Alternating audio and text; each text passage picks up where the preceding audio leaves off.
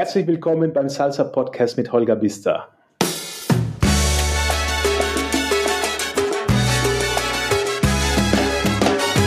Wieder einmal ist eine Stunde viel zu kurz.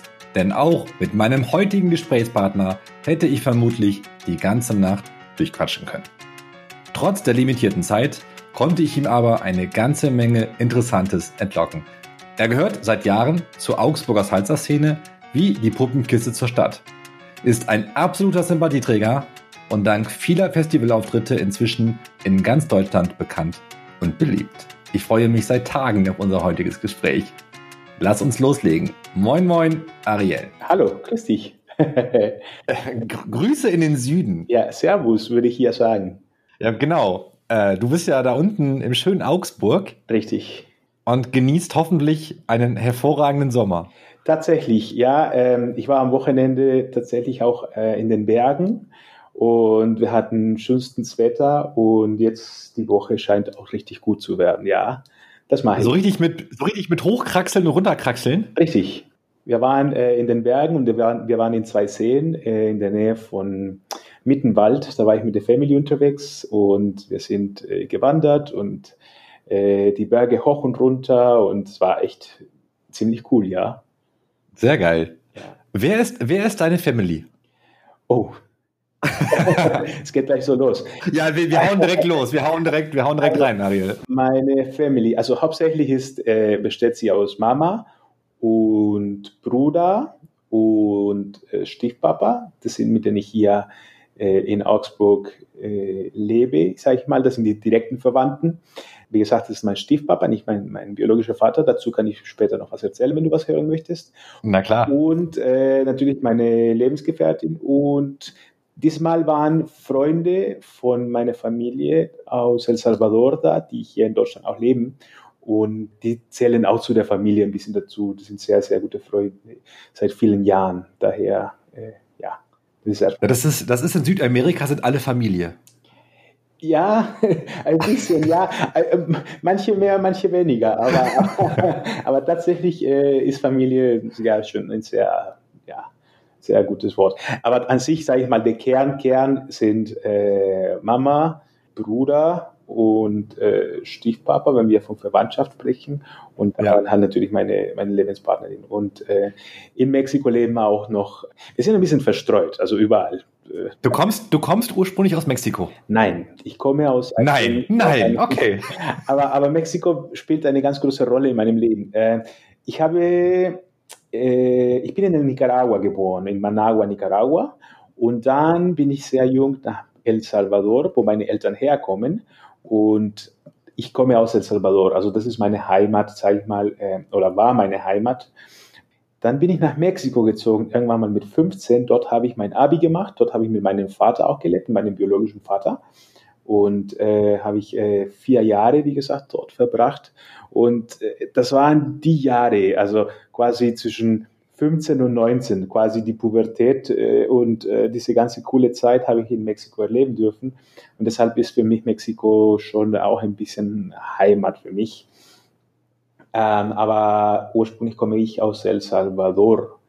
Ähm, du, bist, du bist ja in den, in den Jahren extrem viel umgezogen. Äh, wie meinst du? Nicaragua, El Salvador, Mexiko, Deutschland. Ja. Du hast ja schon eine kleine Weltreise hinter dir. Ja, ich habe in einigen Ländern gelebt und ich konnte, beziehungsweise ich profitiere immer noch davon, dass ich in unterschiedlichen Ländern äh, leben durfte und unterschiedliche Kulturen äh, kennenlernen durfte. Das hilft einem dann das, ist, das prägt einen sehr stark, ja. Wieso seid ihr so oft umgezogen? Hatte, hatte jeder Umzug seine eigene Geschichte oder ähm, hat das irgendwas mit dem Beruf deiner Eltern zu tun? Äh, jein. Also damals war eine sehr politische Lage in El Salvador, deshalb mussten meine Eltern wegkommen von El Salvador, weil sie sehr äh, aktiv waren, sehr politisch aktiv und äh, sie waren bedroht und dann mussten sie erstmal El Salvador verlassen, dann sind sie nach Mexiko, da hat es mir noch nicht gegeben hat es mich noch nicht gegeben. Und dann sind sie nach Nicaragua und dort bin ich nur geboren. Also es war nur ein kurzer Aufenthalt von einem Jahr.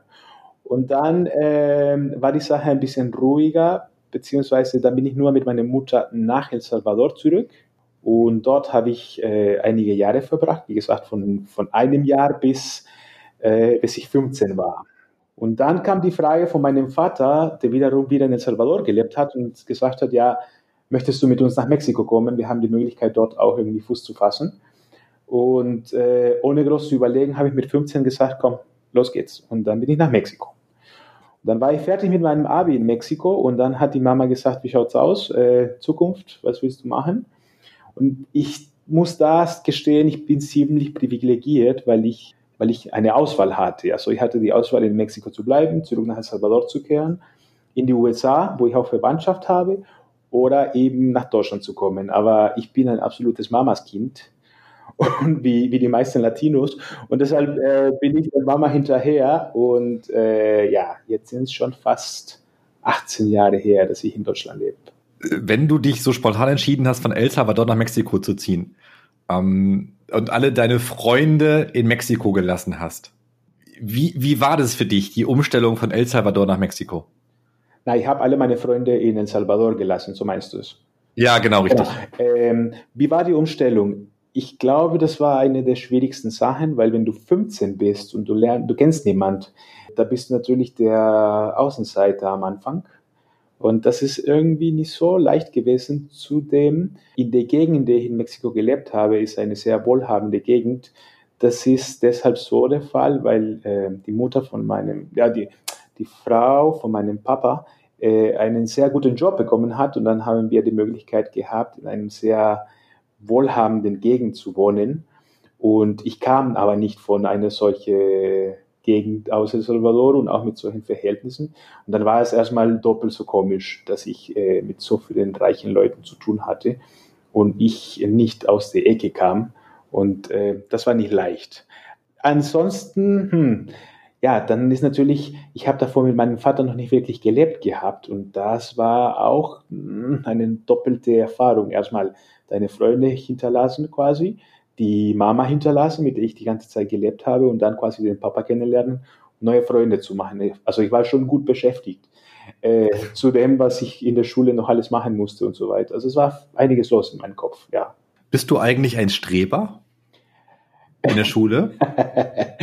äh, ich konnte sein, aber ich habe mehr Party gemacht als, als wirklich äh, Streben. Also ich, ich, in manchen Sachen konnte ich das sein und ich kann das sein aber ich habe mich immer mehr für die Hobbys interessiert. Dann lass uns doch mal gleich mit Mexiko starten. Mit 15 nach Mexiko gezogen. Die Hochphase der Jugend, ja. Die ja. ersten Mädels, ähm, die Partys, nebenbei ein bisschen Schule. Ist es in Mexiko, zumindest in deinem Umfeld, genauso gewesen, wie wir es aus Deutschland kennen? Nein. Nein, gar nichts. In Mexiko sind ganz andere Regeln. An erster Stelle ist äh, die Prämisse, Sicherheit geht vor. Ja, also dadurch, dass wir in einer sehr wohlhabenden Regel, äh, Gegend gewohnt haben, waren wir oder war ich quasi äh, ein, in Risiko die ganze Zeit, weil ich meine, die Leute, die vielleicht sich gewünscht hätten, mehr Geld zu bekommen und dann vielleicht böse Sachen dafür machen, die sah, sehen an, an, an Jungs wie mich damals eben eine leichte Beute, ja. Und deshalb äh, musste man damit ein bisschen klarkommen, also dass es einfach gefährlich war. Ansonsten, es ist eine, es, es herrschen ganz andere Regeln dort. Also da haben die Jungs zum Beispiel mit 16, mit 15, 16 schon ein Auto, ja. Das siehst du hier selten in Deutschland, ja. Äh, da gehen die Jungs, zumindest in der Gegend, und die Erfahrung, die ich gemacht habe, nicht zu Fuß in die Schule. Das würde nicht in Frage kommen. Äh, das sind die Schulen sehr teuer, weil die guten Schulen einfach mal privat sind und das kann sich nicht wirklich, äh, ich sag mal, nicht die Mehrheit in Mexiko leisten. Und es ist sehr elitär, das, was ich erlebt habe. Es gibt aber auch die andere Seite Mexikos, sage ich mal, die tatsächliche Wahrheit Mexikos. Das ist alles viel, viel entspannter in Bezug auf Elite. Das sind die Leute einfacher und ich würde fast behaupten, angenehmer. Ja. Welche Erinnerungen hast du denn so an die Zeit? Du darfst jetzt aus, der, aus, der, aus dem Nähkästchen plaudern. Bleibt ja unter uns. Wow, viele, tatsächlich. Viele sehr schöne Erinnerungen und auch, auch ein paar nicht so schöne. Zum Beispiel habe ich sehr, sehr gute Freunde gemacht, mit denen ich immer noch Kontakt habe.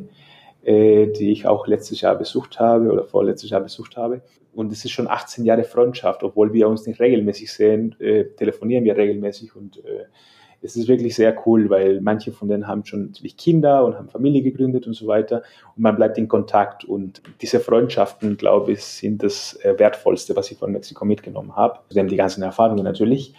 Dann die Tatsache, dass ich mit meinem Vater leben durfte und mit seiner Familie, das war auch natürlich eine der wichtigsten Erfahrungen für mich, dass ich da irgendwie Zeit mit ihm verbringen wollte.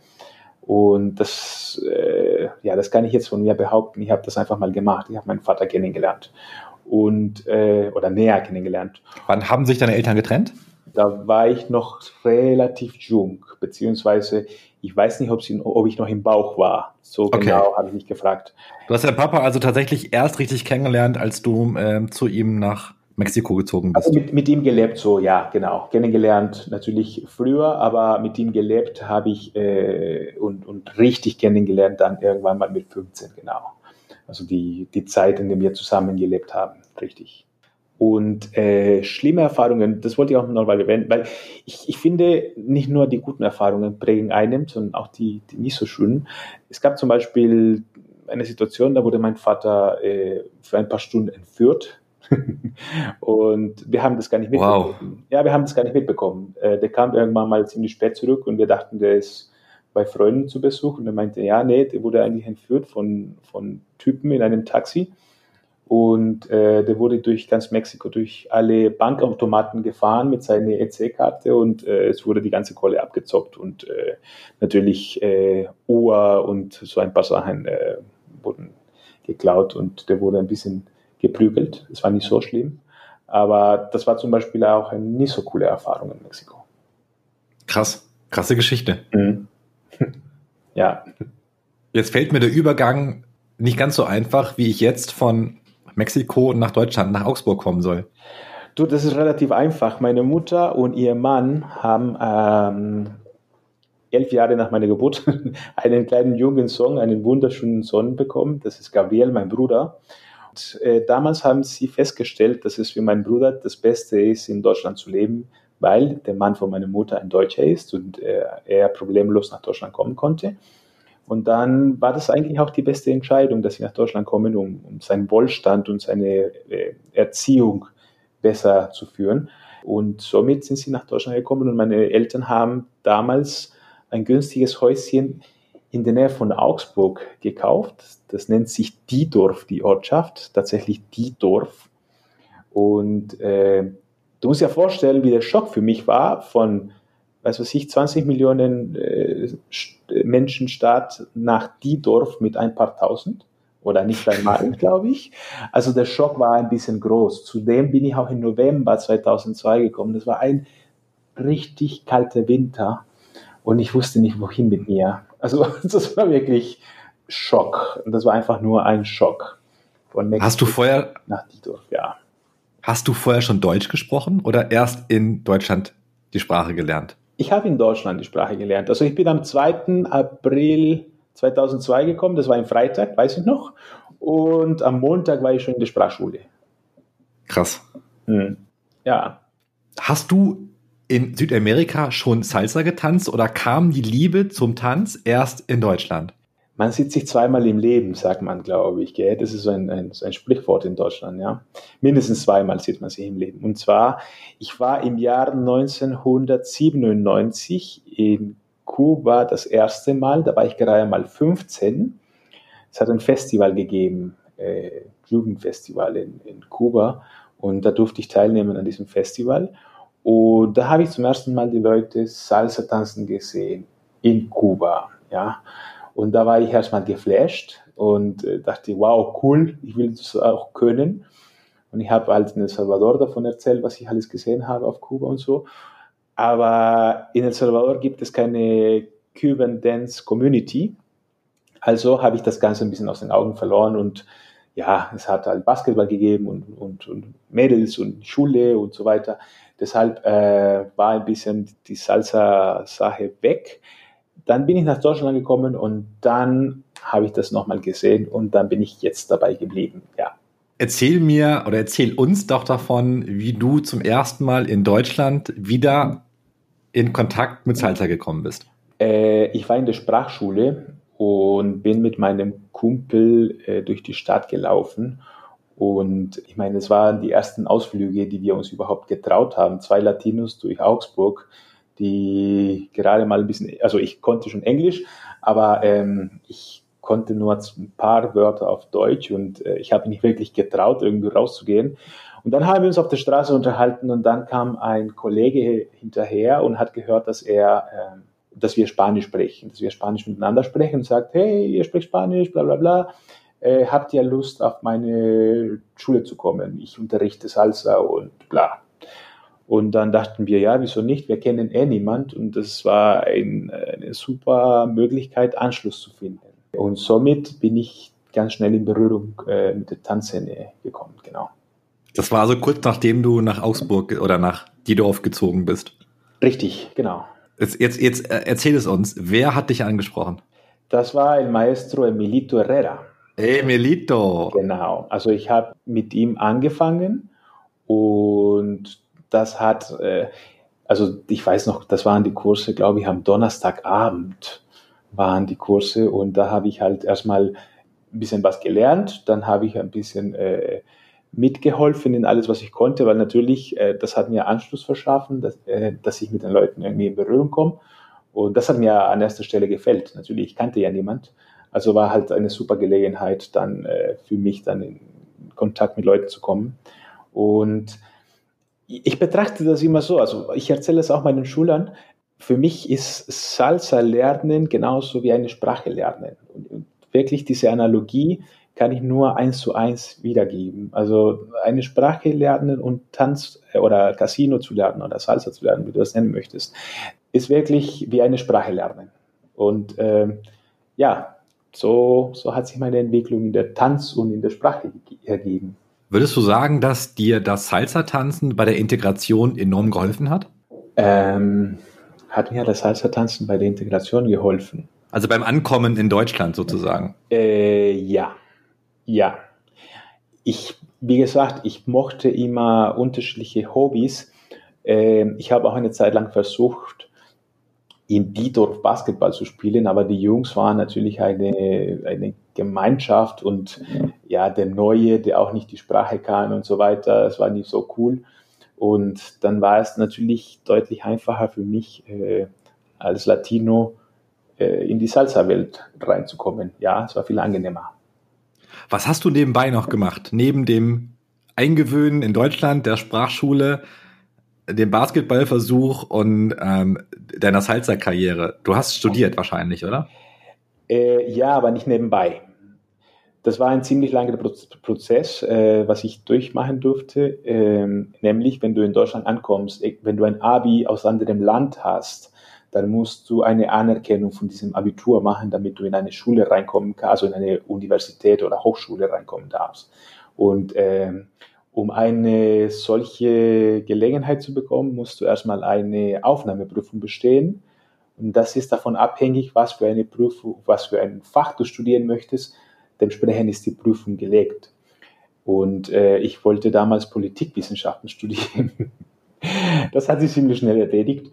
Ähm, aber äh, damit ich meinen Abi aus Mexiko anerkannt bekomme, musste ich den G-Kurs besuchen für Geisteswissenschaften. Und äh, dann war die Anforderung ziemlich hoch, was die deutsche Sprache angeht. Somit habe ich länger gebraucht, bis ich diese Aufnahmeprüfung bestanden habe. Ich weiß noch, beim ersten Mal habe ich gerade mal irgendwie so um die 36 Punkte geschafft. Und das war natürlich äh, auf keinen Fall ausreichend, um, um, um äh, aufgenommen zu werden in, im Studienkolleg in München. Danach habe ich beim zweiten Mal, ich glaube, das waren, glaube ich, 63 Punkte, also das Doppelte. Aber es waren so viele Bewerber, dass es nicht gereicht hat, mit 60 Punkte zu bestehen, sondern es waren 70 doch angefordert. Also habe ich das nicht geschafft, obwohl ich mich doppelt so gut äh, ja, verbessert habe. Und beim dritten Mal, und als die allerletzte Möglichkeit, hatte ich um die 75 und notwendig waren 70. Das heißt, äh, ich habe dann beim dritten Mal es geschafft, in ein Studienkolleg reinzukommen. Und das war aber schon ein ziemlich langer Prozess. Also es war nicht so selbstverständlich. Die Jungs, die zum Beispiel ähm, BWL oder Mathe oder Ingenieurwesen studiert haben, haben dafür einen Mathe-Test gemacht, mussten aber nur mit 40 Prozent Deutsch äh, die Prüfung bestehen und irgendwie 30 Prozent Mathe oder so. Für mich war es äh, mindestens 70 Prozent Deutsch, um die Prüfung zu bestehen. Und dann hast du dein Studium irgendwann abgeschlossen oder bist du noch dabei? Ich frage deswegen, weil dein Zing-Profil, ja, dein Zing-Profil, laut diesem Profil bist du immer noch Student der EBC München. Ja.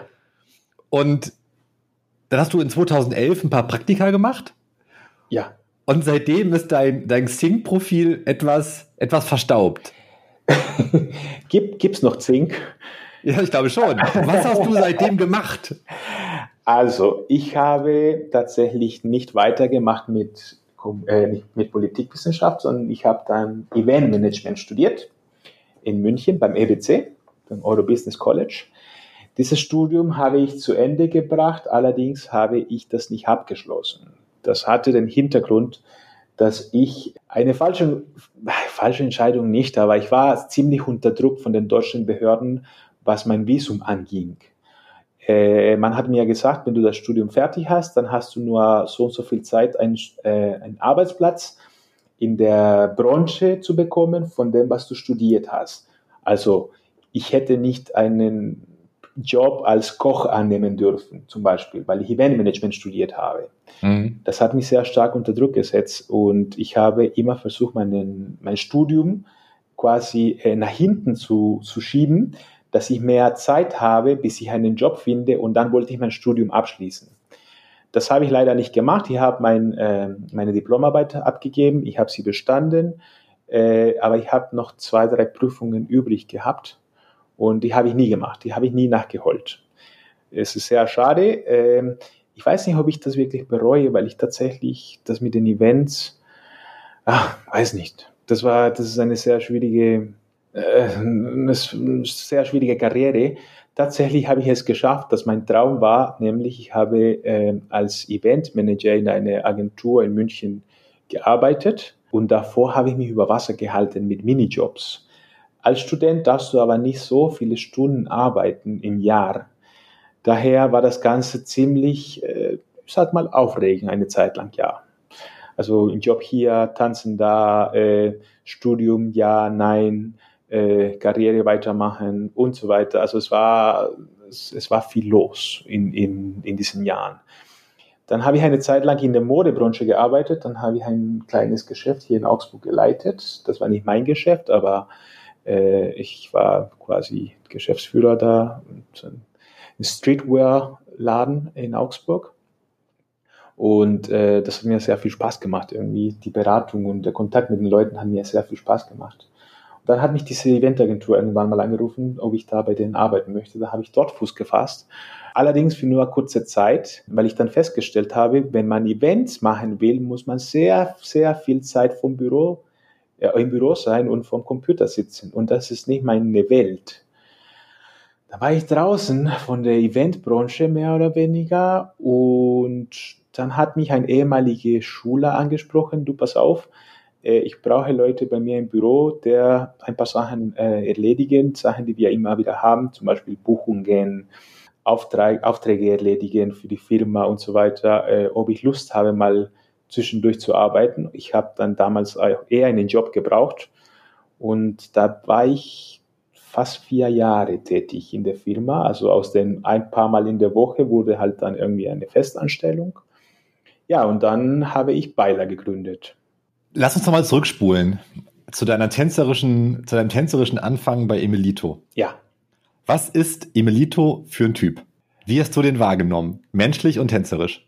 Äh, Milito ist ein liebevoller, impulsiver Mensch, sehr dankbar und ja grundsätzlich als positiver Mensch, der sich durchs Leben durchkämpft. Also der ist wirklich ein Kämpfer, ein, ein, hat einen Kämpfergeist.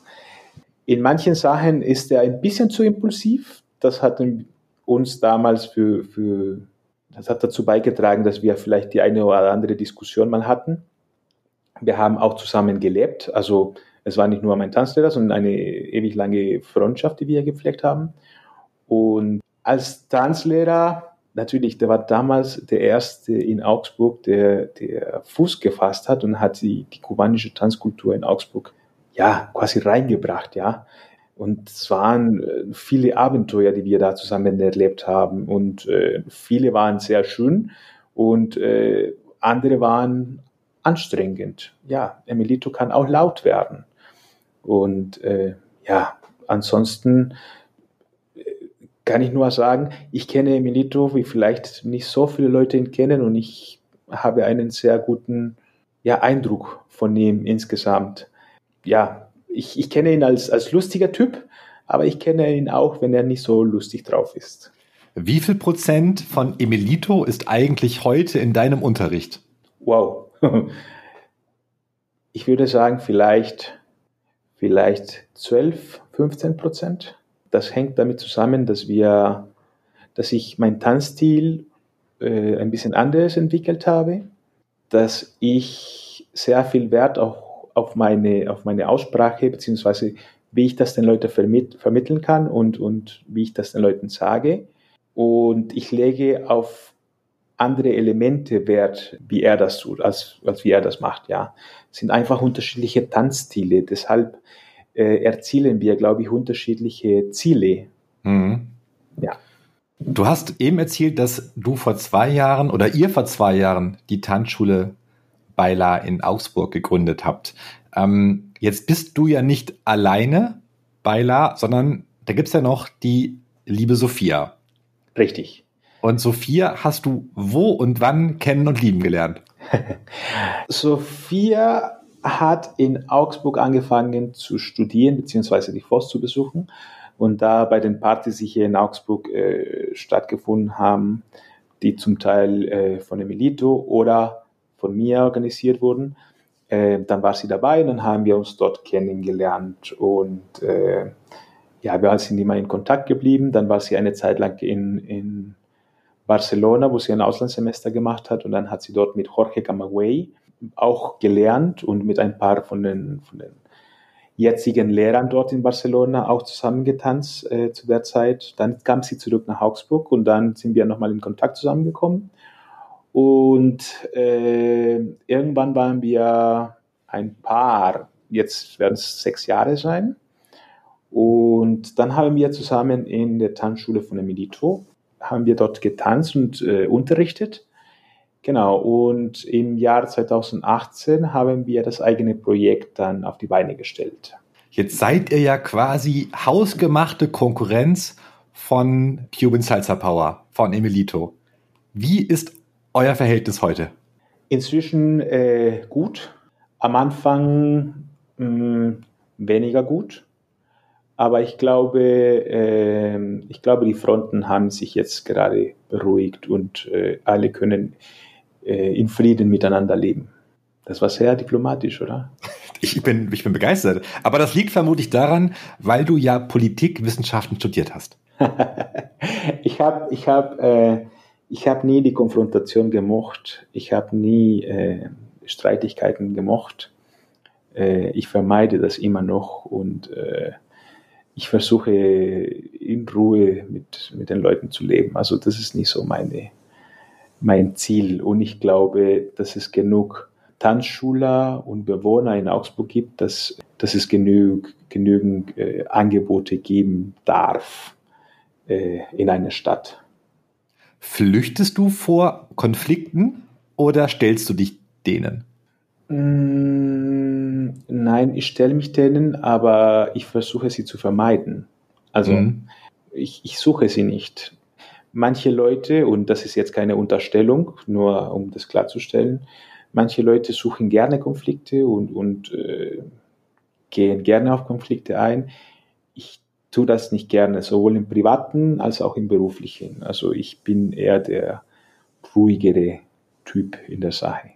Wenn du heute zurückblickst, ähm, sagen wir mal so 2020, vor zwei Jahren die Schule gegründet, welche Erfahrungen aus deiner, aus deiner Jugend in Mexiko oder der Kindheit in El Salvador haben dich am stärksten geprägt und haben die Entscheidungen, die du jetzt in den letzten Jahren getroffen hast, indirekt mit beeinflusst? Ruhe bewahren. In den schwierigsten Situationen Ruhe bewahren. Wenn es wirklich kritisch wird und, und gefährlich und anstrengend, Ruhe bewahren, den Kopf kühl bewahren. Das ist, das ist das allererste, was ich von meiner Mutter beigebracht bekommen habe. Wenn es am, am, am schwierigsten wird oder am heißesten wird, erst dann muss man ruhig sein und ruhig sich verhalten. Denn sonst macht man Fehler. Und diese Fehler kann man später bereuen. Das wäre ja fast schon ein total toller Abschlusssatz gewesen. Aber wir haben noch ein bisschen Zeit. Okay, kann ich später nochmal sagen. ja, genau.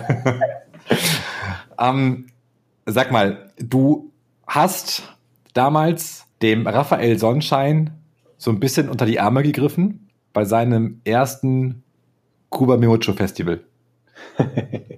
habe ich gelesen, habe ich irgendwo, ich musste lange suchen, aber ich habe deine Vergangenheit gefunden. Wow, du bist gut. ja, tatsächlich. Ähm, ich war bei der Geburtsstunde der kubanischen Tanzfestivals in Deutschland. Ähm, schon nicht mal in der Geburtsstunde, sondern in, in, der, in der Schwangerschaft des Ganzen war ich mit dabei. Also es war wirklich, ähm, es war, es war crazy. Ich wusste nicht, was das Ganze ist. Also erst jetzt äh, wird mir vieles klar, was das Ganze bedeutet hat. Ich glaube, die Festivallandschaft hat äh, dem Projekt Cuba Memucho viel zu verdanken, weil das wirklich der, der Moment war, in dem das Ganze entstanden ist, was Festivals angeht. Ja. Und da habe ich natürlich Raphael kennengelernt. Ja, wir haben zusammen gearbeitet, ziemlich eng sogar. Jetzt gibt es ja über Raphael viele, viele Geschichten. Erzähl doch mal ein bisschen aus dem, aus der, aus der Vergangenheit. Was ist Raphael für ein Typ gewesen? Und ähm, wie ist er eigentlich mit, mit, der, mit den Geschichten umgegangen? Raphael, ein viel zu kreativer, intelligenter Mensch, der viel zu viele Ideen in zu kurzer Zeit hatte und zum Teil schwierig zu folgen waren, was das Ganze für die Mitarbeiter beziehungsweise ja, für, für die Helfer äh, zum Teil schwer war, weil man mit einer Aufgabe beschäftigt war und dann kam die nächste Sache und dann äh, musste alles umgestellt werden und wir machen das doch lieber so. Und äh, das war ein bisschen anstrengend. Der das sagt man hier im Süden, das ist schon eine Labertasche, der kann sehr gut reden, kann sehr gut verkaufen, der kann sich sehr gut verkaufen. Das, ähm, das war in manchen Sachen sehr positiv. Ich weiß nicht, ob bei den Künstlern das immer so gut angekommen ist, vor allem hinterher. Weil er konnte sich den Künstlern sehr gut verkaufen und hat ganz tolle Sachen erzählt und manchmal war es vielleicht nicht das, was er äh, vielleicht erzählt hat, sondern, oder es war doch so, aber vielleicht wurde das falsch verstanden und dann hat das Ganze zu Missverständnissen gebracht, tatsächlich, ja. Äh, Geschichten von Rafa, oh, ich glaube von den Lehrern, von den Künstlern, die damals äh, mit ihm gearbeitet haben, sind nur wenige, die ihm gut und richtig, richtig gut in Erinnerung haben.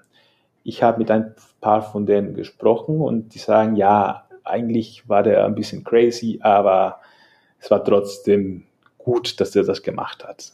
Ich glaube auch, egal was, was man heute über ihn so hört, er hat mit dem Festival auch für die Künstler, die damals bei ihm gewesen sind, und das sind ja wirklich extrem, ähm, äh, extrem viele tolle Menschen und tolle Lehrer gewesen. Also äh, Hoche Kamagwai war bei ihm, äh, ich glaube Roli, Barbara Jimenez, äh, Seo, Alessia, äh, puh, Gott, also schon so lange her. Waren ja, etliche, die, würde ich sagen, die ihre Karriere in Europa auch diesem Festival zu verdanken haben.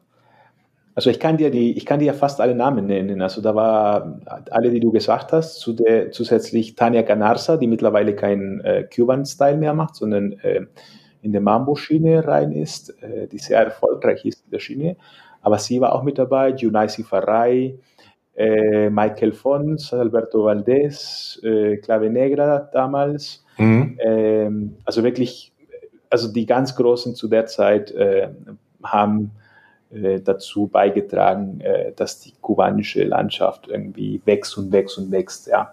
Und es gibt Künstler, wenn ich sie zum Beispiel auf Festivals kennenlerne oder treffe, die nicht von der Generation sind oder nicht dabei waren, und wenn ich denen dann erzähle, dass ich beim Cuba Mucho dabei war, dann machen sie Augen, weil die sagen, boah, so lange bist du dabei. Sag ich, ja, äh, ich war schon damals dabei. Also wirklich, das, das war, also ich kann mich erinnern, bei einem Cuba Mucho war zum Beispiel an einem Abend, ähm, ich habe hab den Abend moderiert und dann hat mir das Mikrofon in die Hand gedruckt und meinte, ja, du bist dran, ja. Und ich wusste nicht davon, von meinem Glück.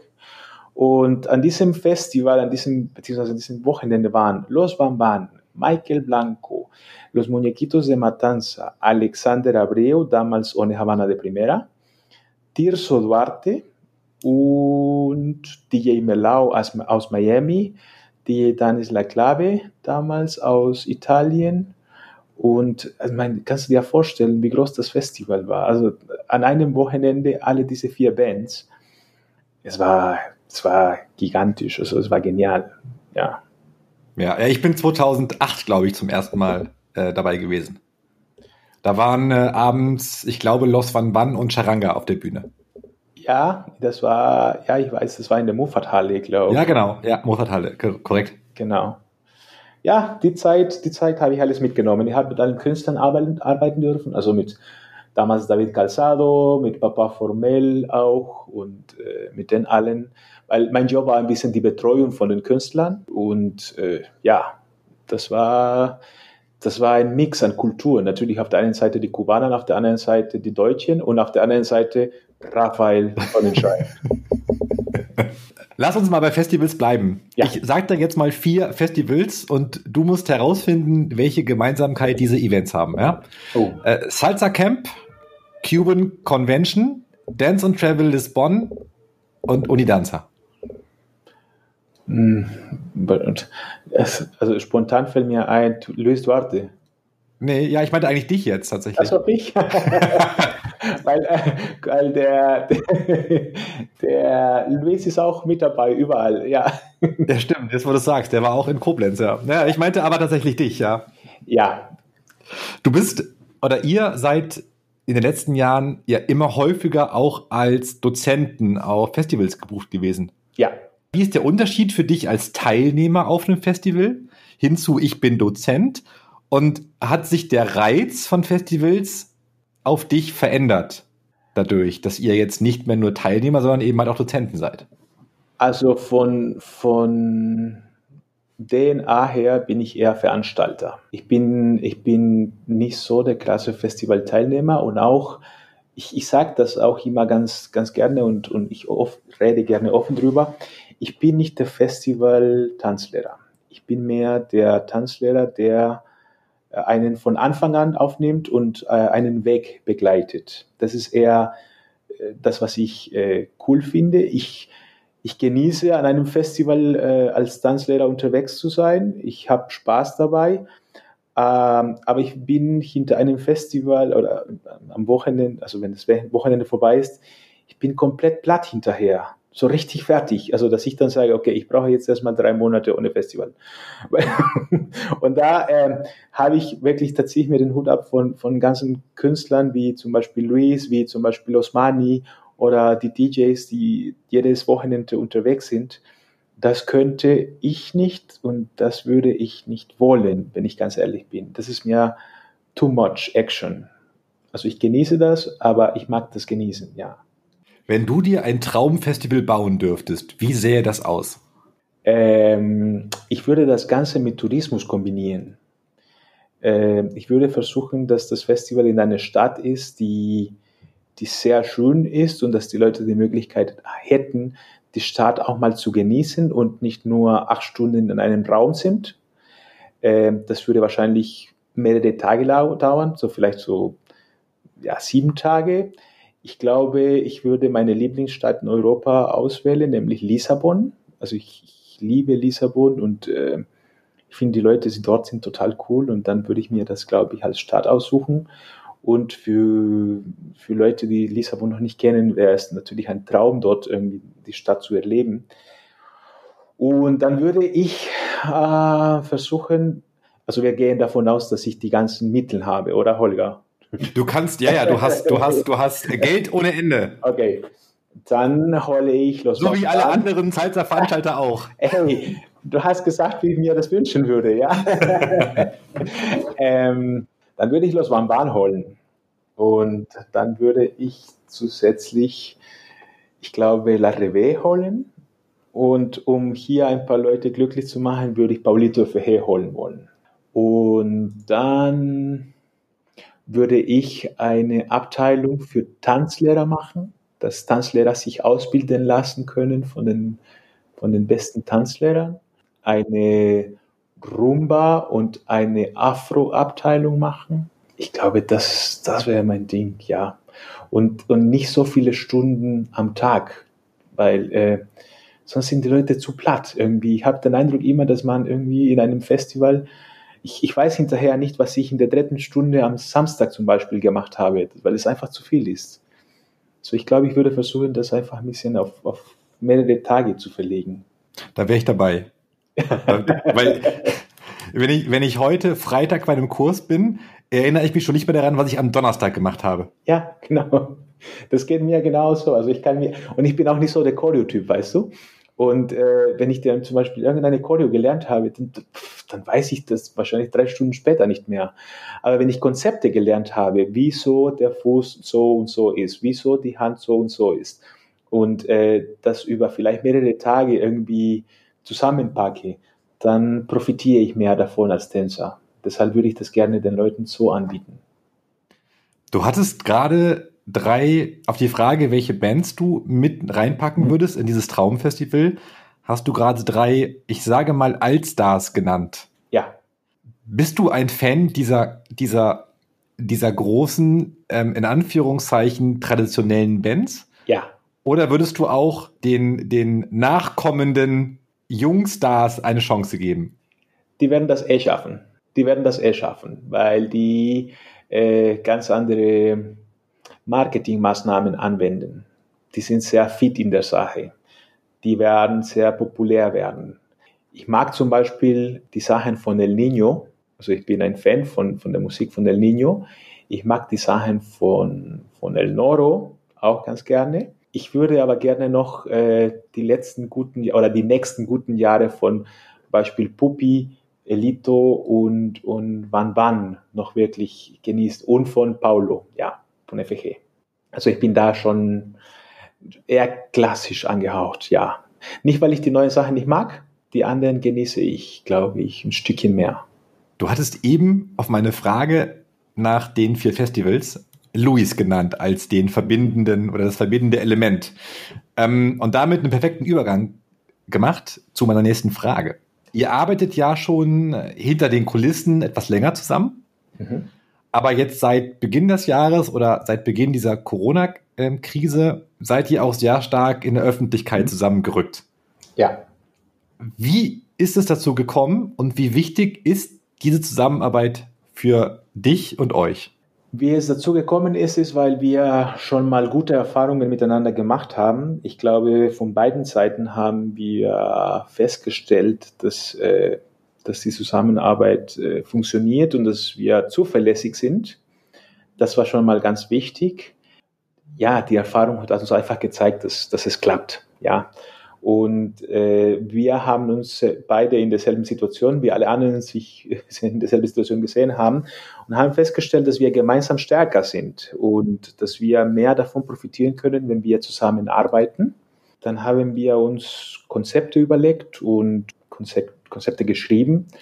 Und wir haben festgestellt auch, dass, äh, dass wir etwas anbieten, was vielleicht äh, Availar noch nicht hat, beziehungsweise was Availar anbietet, was wir noch nicht haben. Und dann können wir uns gegenseitig sehr gut ergänzen. Genau, Availar ist die neue Tanzschule oder die, die, die Zusammenkunft oder der Zusammenschluss der beiden Hamburger Tanzschulen Salsa Diversion und dem El Chevere, wobei ja auch noch Maria ähm, Tudo Kizomba ähm, auch mit dabei ist, genau. Richtig.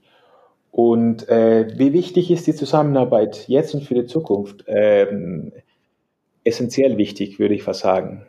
Jetzt haben wir festgestellt, dass wir sehr gut miteinander arbeiten können. Jetzt wollen wir nicht mehr lassen, ja. Zumindest kann ich von mir behaupten. Ich glaube, äh, wenn wir Luis fragen, ähm, ich glaube, der würde sich das auch wünschen, dass wir weiterhin zusammenarbeiten. Inwiefern?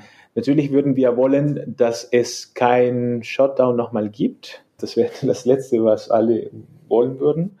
Allerdings wären wir bestens vorbereitet, sollte es der Fall sein, weil wir das alles äh, ziemlich gut geregelt haben, sowohl technisch als auch inhaltlich. Also wir du redest jetzt von den Online-Kursen, ne? Genau.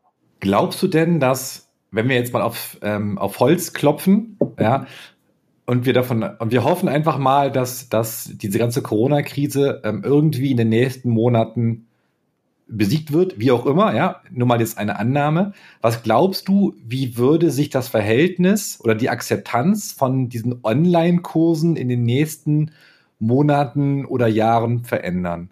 Glaubst du, das bleibt ein Bestandteil der, der Salsa-Community oder verschwindet das wieder? Ich glaube, das bleibt ein Bestandteil der Community, weil wir zum Beispiel einen Tanzstil haben. Also ich kann jetzt nur von uns reden. Wir haben einen Tanzstil, den einige von unseren Schülern äh, von Festivals zum Beispiel, die wir besucht haben, gerne weiter lernen würden. Allerdings äh, sind wir jetzt ein bisschen zu weit im Süden. Ja, dann können wir es nicht regelmäßig sehen. Und äh, da profitieren die Schüler davon, wenn wir diese Kurse anbieten. Ich glaube, dass wir tatsächlich ein Hybridkonzept führen werden. Hiermit meine ich, äh, wir werden Tanzunterricht vor Ort machen, weil äh, ja, das so haben wir angefangen. Aber äh, wir wollen nicht komplett sein lassen, das mit, dem, mit den Online-Classes, weil wir wirklich eine sehr gute Akzeptanz bekommen haben. Also ich glaube, es wird, es wird nicht als Trend äh, in Vergessenheit geraten, sondern ich glaube, das wird als äh, ja, aktiv bleiben, das Ganze. Jetzt mal Hand aufs Herz. Wenn die Menschen Sophia und dich tanzen sehen oder auch Vero und Luis, mhm. dann werden die Augen immer ganz groß mhm. und alle mauscheln und fragen sich, mein Gott, das will ich auch unbedingt können. Aber jetzt mal ehrlich, kann das eigentlich jeder lernen oder muss man schon ein Ausnahmetalent sein, um auf dem Niveau anzukommen, auf dem ihr vier tanzt? Ähm ein bisschen Talent muss man mitbringen, das muss man schon sagen. Ja, es ist von Vorteil, wenn man ein bisschen Talent mitbringt, aber ich glaube, das kann jeder lernen. Und das meinte ich damit vorhin, dass ich eher der Lehrer bin, der gerne von Anfang an begleitet. Ja, damit äh, eben die Leute ihre Ziele erreichen können, bin ich ganz gerne dabei äh, und ich begleite diesen langen Weg von der ersten Stunde 1, 2, 3, 5, 6, 7 bis äh, eben weiterempfehlen von eventuell anderen Lehrern, von denen sie das bekommen können, was sie von mir nicht bekommen könnten, zum Beispiel, ja. Ich glaube schon, dass jeder das lernen kann. Allerdings gibt es so ein paar Sachen, die Hinweise für uns äh, sind, zum Beispiel, wenn wir merken, okay, die Person kann nicht irgendwie im Takt klatschen, dann wissen wir, es wird einfach ein bisschen länger dauern. Heißt aber nicht, dass die Person das nicht lernen kann. Und je nachdem, was man für Ziele hat, so wird man das auch lernen können, glaube ich. Hm. Ich habe mal eine provokante Frage. Die, die, die, Frage ist jetzt ein bisschen länger. Hat einen längeren Vorlauf sozusagen. Ähm, ich habe das Gefühl, aber dann, das ist ja also provokant jetzt, ja. Die Salsa Cubana Szene wird immer elitärer. Ja? Die Akzeptanz von vielen Menschen aus unserer Szene, also aus der Kubaner Szene, hinsichtlich anderer Tänze oder Tanzstile wird immer geringer also nehmen wir mal Kizomba, Bachata oder, oder Crossbody Salsa. Mhm. Das ist so ein Gefühl. Und inzwischen auch, dass Menschen, die kein Rumba oder Afro tanzen, auch eher schief angeguckt werden. Ich übertreibe jetzt ganz bewusst ein bisschen. Mhm. Ähm, es gibt es ja auf der Seite der, der Festivals und der Tanzschulen, vor allem der, der neuen Tanzschulen und Tanzlehrer, so ein bisschen die Motivation, oder so einen gewissen Leistungsanspruch auch beim Unterricht. Mhm. Glaubst du, dass sich in, durch diese Entwicklung, also zum einen teilst du die Entwicklung, wie ich sie sehe, oder und glaubst du oder befürchtest du dadurch nicht auch, dass sich die Masse der Casual-Tänzer mehr und mehr abgehängt fühlt? Das war jetzt sehr komplex, was ich da erzählt habe, ne? Äh, ja, Hast du verstanden, was ich wissen will? Das, ist, das sind die, die, Gedanken, die uns durch äh, den ganzen Tag durch den Kopf gehen. Also das ist ein ganz normal, eine ganz normale Frage für mich, die ich äh, regelmäßig mir stelle. Ähm, ich bin zum Beispiel kein Tänzer, der alle möglichen Tanzelemente äh, in einen Song reinpackt. Reden wir von komplizierten Sachen. Beispiel, ich würde nie ein Abaqua oder ein Django oder sämtliche afrokubanische Tanzelemente reinpacken, weil ich A, sie nicht genug, nicht gut genug beherrsche, um das reinzupacken, B, zu respektvoll mit den Sachen umgehe, weil ich weiß, dass es einen religiösen Hintergrund hat. Und äh, das ist ähnlich meine Kultur, daher bin ich noch respektvoller mit dem Ganzen. Aber ich finde auch nicht die Notwendigkeit, dass jeder Mensch das alles beherrschen muss. Für mich ist an erster Stelle äh, dabei, dass die Leute Spaß haben sollten. Und das mit dem Elitärsein, da gebe ich dir vollkommen recht, dass es so einen, so einen Beigeschmack davon gibt. Es gibt natürlich die, die Leute, die sagen, ja, Hauptsache Spaß. Ich sage, Hauptsache Spaß, absolut, da gebe ich vollkommen recht. Ich ergänze aber diesen Satz sehr gerne mit, je mehr man weiß, desto mehr Spaß hat man beim Ganzen. Und da sagen die Leute, stimmt. also ähm, ich glaube, dass viele Leute tatsächlich ein bisschen Angst vom kubanischen Stil haben, weil sie sagen, oh Gott, es sind so viele Sachen, die auf mich zukommen und ich muss sie alle lernen und äh, wenn ich sie nicht lerne, dann stehe ich doof auf der Tanzfläche und oh nee, dann bin ich zu faul und dann mache ich lieber nicht. Das kann ich mir vorstellen, was bei manchen vor allem bei den Männern äh, durch den Kopf kommt, ja, diese, diese Idee. Ich sage immer, Leute, lerne es mal und vielleicht könnt ihr das anwenden, aber tanzt genauso, als würde keiner zuschauen, weil es geht nicht darum, besser als irgendjemand zu sein, sondern einfach mal um sich selber zu verbessern und ähm, um nicht die Wünsche von den Tanzlehrern zu erfüllen, sondern um die eigenen Wünsche zu erfüllen. Daher, äh, ich glaube auch nicht, dass die Tanzlehrer großartig den Wunsch haben, dass alle Afro beherrschen und dass alle Rumba beherrschen und dass alle was weiß ich beherrschen. Ich glaube, dass es ein Missverständnis gibt, gibt zwischen Angebot und Nachfrage. Und äh, wenn immer mehr Leute nach ja, Afro fragen, dann werden immer mehr Tanzlehrer das Afro anbieten wollen, glaube ich. Ich glaube aber nicht, dass es äh, zwanghaft ist, dass jemand äh, das alles, alles, alles lernen muss. Also ich weiß nicht, das war eine sehr komplizierte Frage. Ich glaube, eine komplizierte Antwort hast du jetzt bekommen. Ja, ja, ja, aber ich glaube, sie ist verständnisvoll. Okay. Äh, verständ, nicht verständlich heißt es. Mein Gott. Ja. sie ist verständlich so. Okay. Ja, also ich habe mich, ich habe mich mit ein paar Lehrern äh, unterhalten und die haben, ich habe denen gesagt, hey, pass auf, ich tanze nicht wirklich viel Rumba und auch nicht äh, Afro oder gar nicht Afro. Äh, darf ich trotzdem auf die Tanzfläche? Also ich habe diese Frage ernsthaft äh, gestellt und die haben gemeint, hey, ganz ehrlich, äh, selbst auf Kuba passiert es so selten, dass jemand einen Song so interpretiert, wie man das in Europa so häufig macht, dass du das wirklich nicht brauchst, um überhaupt auf der Tanzfläche Spaß zu haben. Und das soll das Ziel sein, dass man mit der Partnerin äh, Spaß hat. Ja. Sag mal, wie ist eigentlich bei euch in Augsburg, ähm, ihr seid ja eine kleine, kleine Stadt, ähm, aber auch eine sehr junge Stadt, weil sehr viele Studenten in Augsburg sind. Wie schafft ihr es, junge Leute an Salsa Cubana ranzukriegen? Ich frage deswegen, warte, lass mich kurz noch einen einwerfen, weil fällt mir gerade ein. Ähm, in Hamburg tun wir uns etwas schwerer damit. Und im Vergleich dazu, die äh, Bachata-Szene oder Bachata-Sensual-Szene, muss man eigentlich äh, genauer sagen, ähm, unglaublich schnell wächst. Hm, ich glaube, in der Salsa Cubana geht man nicht zum Flirten. Da geht man zum Tanzen. Ja? Die Salsa Cubana Szene ist zum Tanzen da. Natürlich kann man flirten, man kann jemanden kennenlernen und was weiß ich, vielleicht entsteht was, aber ist nicht das primäre Ziel in der Cuban Salsa Szene. In der, ich will das nicht unterstellen, dass bei den anderen das, das Ziel ist, nur ich glaube, dass es ein bisschen einfacher ist, wenn man jemanden kennenlernen möchte, durch die Art vom Tanz. Also dadurch kriegst du natürlich. Du redest dich um Kopf und Kragen. hey, immer cool bleiben. ja, wie kriegen, wie kriegen wir junge Leute? Pass auf. Ähm, ich unterrichte ab und zu an der Fachhochschule Augsburg. Äh, ich bin als Gastdozent für, für Spanisch an der Fachhochschule Augsburg und ich unterrichte die Studenten, die vielleicht ins Ausland gehen wollen. Ja, äh, beziehungsweise die ins Ausland gehen werden, zum Beispiel durch Erasmus. Und dann mache ich dort Tanzunterricht auf Spanisch.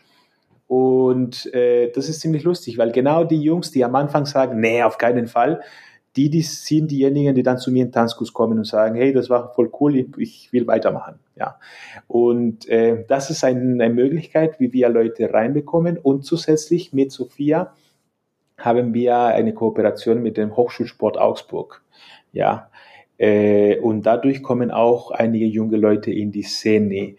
Allerdings äh, ist nicht wirklich einfach, weil die meisten das Gefühl haben, Salsa ist etwas für meine Eltern. Und ich möchte nicht da tanzen, wo meine Eltern sind. Ja, und äh, ein bisschen dieses Bild muss man vom Kopf wegbekommen. Allerdings ist natürlich schwierig, äh, mit Los Bamban das Ganze so zu schaffen, weil äh, die Musik vielleicht nicht das entspricht, was die Leute irgendwie hören wollen. Äh, dann kommen andere Bands wie Los Cuatro in Frage. Das machen wir nicht. Wir bleiben uns treu bei unserem ganzen Konzept. Aber ähm, ich glaube, durch äh, Offenheit kriegt man neue Leute, junge Leute, jüngere Generationen in die Salsa, Cuban Salsa Tanzszene. Lass uns ein bisschen Si o No spielen. Du kennst, du kennst die Regeln. Du musst dich für eine von beiden Antworten entscheiden und zwar ohne lange darüber nachzudenken. Wir fangen ganz einfach an. Sommer am Meer oder Winter in den Bergen? Winter in den Bergen. Okay, das musst du kurz erklären. Du kommst aus Südamerika. Richtig. Du bist im arschkalten Winter nach Augsburg gezogen oder nach Diedorf gezogen. Richtig. Und jetzt entscheidest du dich für Winter in den Bergen. Richtig. Ich habe jahrelang die Hitze erlebt. Du hast geduscht, dann bist du aus der Dusche rausgegangen, hast nochmal geschwitzt. Nee, Dankeschön. ich, mag, ich mag auch nicht so gerne die Sonne äh, im Sommer. Ich bin eher zu Hause im Sommer. Am besten im Keller irgendwo mit einem Fenster. Geiler Typ. ja, nächste. Nächste. Naturtalent oder harte Arbeit? Naturtalent. Mexiko oder Deutschland? Deutschland. Tanzkurs oder Workshop? Tanzkurs. Festival als Teilnehmer oder Festival als Dozent? äh, ah, als ähm, oh, ähm, als Teilnehmer. Bailar oder A Bailar? Äh, das kann ich nicht anders beantworten. Also einfach Beiler ähm, würde ich aber gerne ergänzen, wenn ich das darf. Ich drücke mal beide Augen zu. Gut, das ist nicht entweder oder. Das sind, das sind Freunde und äh, das, das, was ich hier habe, ist mein, meine Existenz. Also wenn ich dann sage, okay, ich bevorzuge, das, außerdem überschneiden sich nicht die, Zielgruppen. Daher Beiler. Moderation oder Shows tanzen? Tausendmal Moderation. Moderation oder unterrichten? Unterrichten. Unterrichten oder Urlaub machen? Unterrichten. Meine Lieblingsfrage am heutigen, in der heutigen Ausgabe. Sophia oder Ariel? Sophia. Sophia oder Luis? Sophia. Casino oder Roeda? Casino. Ariel, vervollständige folgende Sätze. Facebook nutze ich. Um äh, up-to-date zu sein und ein bisschen zu lachen, was die anderen posten. Mexiko bedeutet für mich. Leckeres Essen, gute Freunde, ein Teil von meiner Familie. Sophia. Äh, meine Partnerin, ähm, die, die mich beruhigt. ich bin ein ruhiger Typ, aber sie schafft es, mich noch mehr zu beruhigen. Die, die mit mir durch äh, Feuer und Wasser geht. Also ja. Augsburg ist meine Heimat. Tanzen bedeutet für mich mm, zu Hause. Zu Hause im Herzen. In zehn Jahren werde ich nicht mehr tanzen und nicht mehr unterrichten, nicht weil ich das nicht mag, sondern weil ich glaube, dass jüngere Generationen neue Leute brauchen. Meine Rente verbringe ich. Mm, am Lesen über die Tänze in einem Häuschen mit Garten, vermutlich in Portugal. Die kubanische Kultur. Mm, aufregend, äh, emotionsvoll, reich. Mein größtes Vorbild ist. Meine Mutter. Das Wichtigste beim Tanzen ist. Nicht nur an sich zu denken, sondern auch ähm, an die Partnerin zu denken, wenn wir jetzt von Partnerwork, von Casino sprechen, ja. Meinen besten Tanz hatte ich mit. Hoho. Ähm, Sophia. Steht sie gerade neben dir? Hm. Und guckt dir ganz böse über die Schulter. Musstest du diese Antwort jetzt geben oder ist die wirklich die, die, wahr, die, wahr, die wahrhaftige Antwort? Soll ich dir ja was sagen? Sie wollte im Raum bleiben, dann habe ich gesagt, nein, du bleibst draußen. damit, damit ich keinen Einfluss bekomme. Mein peinlichster Festivalmoment. Zu viele. Ähm, ich, einmal bin ich. Äh, musste schnell auf die Bühne gehen und äh, dann habe ich nicht die Treppe genommen, sondern einfach mal meinen Fuß hochgezogen halt, dass ich raus drauf gehe. Und äh, ja, dann ist mir die Hose gerissen. Das war nicht so cool. das war eine Sache. Dann ähm, habe ich natürlich irgendwann mal den Nachnamen von einem Künstler vergessen. Und äh, ich weiß nicht, ob du das schon mal mitbekommen hast, wenn du den Namen von einem kubanischen Künstler ganz unabsichtlich vergisst, das wird dir ja nie verziehen. Ja. Ja, ich hatte, ich hatte immer bei Unidanza Angst, wenn ich die Moderation geschrieben habe, mhm. dass ich bei der Künstlerpräsentation einfach einen Namen vergesse aufzuschreiben. Hm, das habe ich immer. ich, hab, ich prüfe das jedes Mal, habe das jedes Mal 10, 20 Mal geprüft, damit ich bloß keinen vergesse. Das mache ich immer, das mache ich immer. Und äh, ich kann das zum Teil, zum Teil verstehen, weil ich auch mal als äh, Gast, äh, als Lehrer da war und man will nicht vergessen werden. Also ich kann das zum Teil verstehen. Das ist eine Verantwortung, die man hat. Aber äh, ich kann als Moderator auch verstehen, dass man vielleicht in der Aufregung äh, mal kurz einen Nachname für einen Moment vergessen hat. Das Schlimme dabei ist, wenn man runter von der Bühne geht, dann sagt man Scheiße, Fernandes oder was auch immer. Ja, ist, also ja. Hm. Und hier ist Seo. Äh, Seo. Ja, Seo aus Italien. äh, Uhu. Ja. Die besten Salsa Cubana Tanzlehrer in Deutschland sind. Wenn wir von Salsa Cubana sprechen, Holger, reden wir von Casino. Ich meine, da bin ich halt leider zu. Ich wusste, dass diese Frage irgendwann kommen wird. Ja. Ja, wir reden von, wir reden von Casino. Ähm, nicht nur, weil ich gerne mit ihm arbeite, sondern weil ich äh, das glaube. Luis, Ariel in Köln, Ariel Diaz, hm.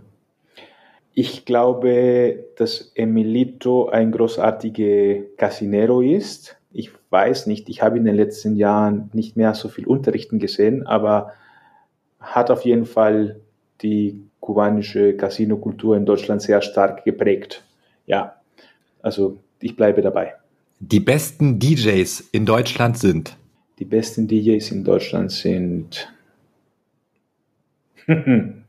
Gibt es gute DJs in Deutschland? Nein, Spaß. Warte mal, lass mich überlegen. ähm, ich finde El Puma aus Berlin. Der war letztens beim Unidanze dabei, habe ich zum ersten Mal äh, erlebt und fand ich richtig gut. Dann habe ich da, da, da. Du machst mir nicht so einfach, muss ich ehrlich gestehen. Ähm, Dafür werde ich auch nicht bezahlt, Ariel.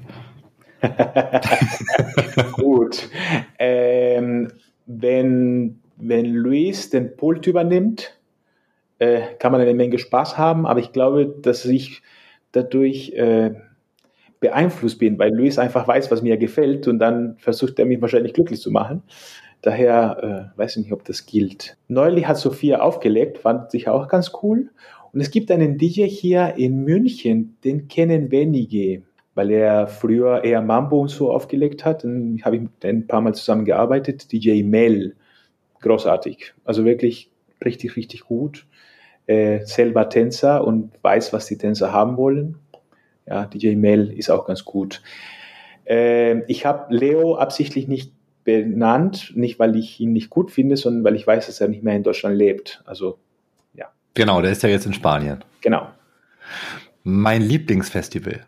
Zurzeit äh, Rainbow. In Nancy. Ja. Gibt es, so quasi meine Abschlussfrage, gibt es ein Thema, über das man viel intensiver diskutieren müsste in der Salsa-Szene? Mm. Also egal ob jetzt tänzerisch vom Inhalt her oder sozial oder egal welche Ebene. Also welche Themen müssten eigentlich intensiver beleuchtet werden? Ja, ich finde, es sollte intensiver beleuchtet werden, den Leuten klar zu machen, was wichtig für sie ist, als Social Tänzer auf der Tanzfläche anzuwenden. Wenn man sich, dass man sich nicht nur auf coolen Sachen konzentriert und nicht nur auf amazing und irgendwie beeindruckend, sondern tatsächlich auf die Kommunikation zwischen Partner und Partnerin auf der Tanzfläche. Das passiert leider zu selten. Ariel, es war, wir sind schon wieder durch. Wir haben eine Stunde geschafft. Das geht immer ganz schnell. Ja. Man denkt immer so, Mensch, wir haben noch gerade erst angefangen und dann ja. zack, eine Stunde rum. Wahnsinn. Und wie bei allen anderen Gesprächen, die ich hatte, hätten wir über viele Stationen deiner, deiner Tanzkarriere, aber auch deines Lebens vermutlich viel, viel, viel mehr erzählen können. Ähm, und ich würde mich total freuen, wenn wir uns irgendwann wiedersehen, wenn irgendwann wieder Festivals sind, dass wir uns einfach mal so ein bisschen austauschen, weil du bist ein total spannender Kerl. Und ich freue mich, dass wir uns vor ein paar Jahren äh, auch persönlich kennengelernt haben. Und ich drücke euch ganz doll die Daumen in Augsburg, dass äh, das mit eurer Tanzschule, die ja noch relativ neu ist, zwei Jahre ist ja nicht so viel Zeit, dass das alles so wird, wie ihr euch das vorgestellt habt. Und ähm, ganz, ganz lieben Dank für das tolle Gespräch. Ähm, ich habe zu danken. Das war, das war cool. Äh, ein cooles Interview. Äh, das erste Mal, dass ich bei einem Podcast dabei bin. Ich muss gestehen, ich war ein bisschen aufgeregt. Sophia war aufgeregter als ich. Habe ich gelacht, wenn sie das hört. Ja, ich danke dir äh, und ich finde ehrlich gesagt eine sehr coole Sache, dass du diesen Podcast machst, weil das hat gefällt vermutlich ein paar Monate später werde ich auf die Idee gekommen, da muss man irgendwas machen. Ich finde es sehr gut, dass du das übernommen hast. Danke dir. Vielen Dank dafür. Holger, lass es dir gut gehen. wie sagt man in, in Hamburg? Moin Moin, glaube ich, oder? Ja, sagt man Moin Moin und dann am Ende heißt du noch Tschüss. Tschüss, okay. Dann also, hier, von hier aus Servus. Ebenfalls Tschüss nach München. Und wenn euch die Folge mit Ariel gefallen hat, abonniert den Podcast bei Spotify, Apple Podcast, Google Podcast, Deezer oder wo auch immer ihr den Podcast hört. Ich freue mich über jede Anregung von euch. Ja, erreicht mich am einfachsten über unsere Facebook-Seite, Salsa Podcast. Und ich hatte wieder einen total fantastischen Nachmittag mit einem unglaublich tollen Gast und freue mich schon auf die nächste Folge mit euch. Bis dahin eine tolle Zeit. Alles Liebe, euer Holger.